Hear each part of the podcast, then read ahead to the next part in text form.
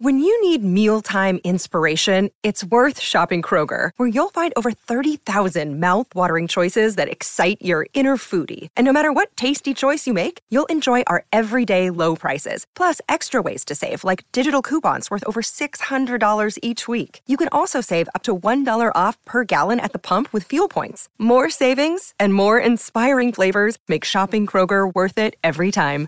Kroger, fresh for everyone. Fuel restrictions apply.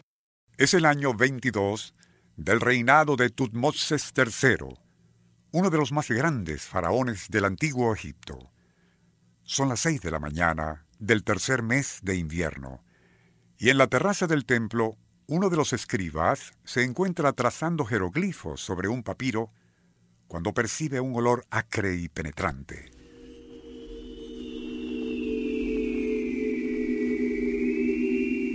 Alzando la vista, contemplará algo verdaderamente portentoso. Es un fiero círculo de fuego cruzando majestuosamente el cielo matutino. Lo hace en forma tan pausada que el escriba tiene tiempo de alertar a otros para que observen a tan extraña aparición y tras la cual viajan otras tres de menor tamaño. Para entonces, el gran faraón quien ya ha sido avisado, también alcanza a ver aquello que surca el cielo antes de que desaparezca en la lejanía. El temor invade a todos ante aquellos emisarios de los dioses y el gran mandatario ordena que se queme incienso en todos los confines del imperio. Nuestro insólito universo. Cinco minutos recorriendo nuestro mundo sorprendente. La escena descrita al inicio y que tuvo lugar en el antiguo Egipto unos 1050 años antes de Cristo, está tomada de una traducción hecha por el doctor Boris de Ratchewils de ciertos jeroglifos contenidos en un antiquísimo papiro ¿Y qué pudo ser aquel sobrecogedor círculo de fuego visto por los testigos?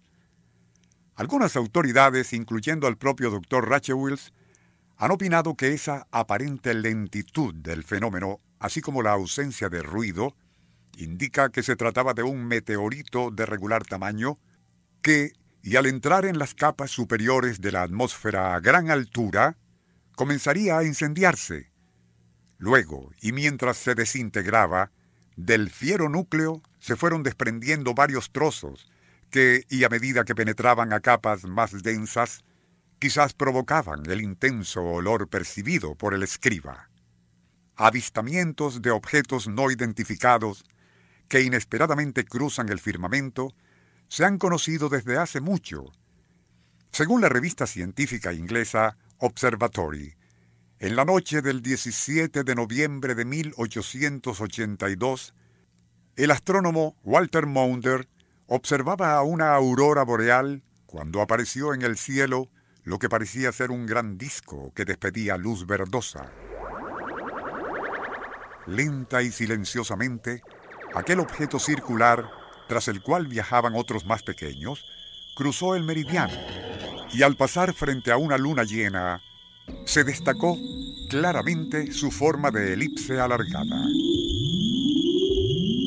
Maunder calculó la altura en unos 245 kilómetros y velocidad aparente de 16 kilómetros por minuto.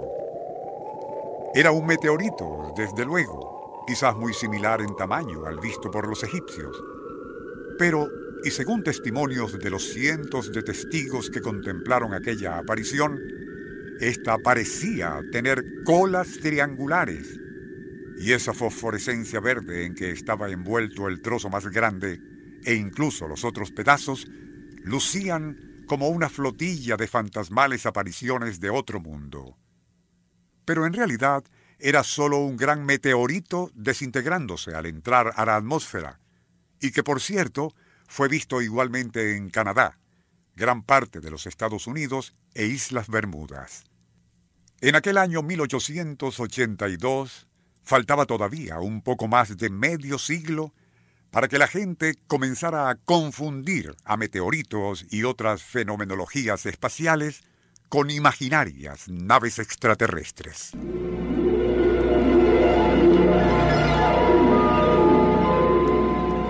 Nuestro insólito universo.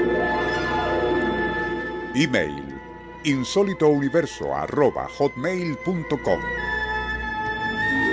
Autor y productor Rafael Silva. Apoyo técnico José Soruco y Francisco Enrique Mijares. Les narró Porfirio Torres.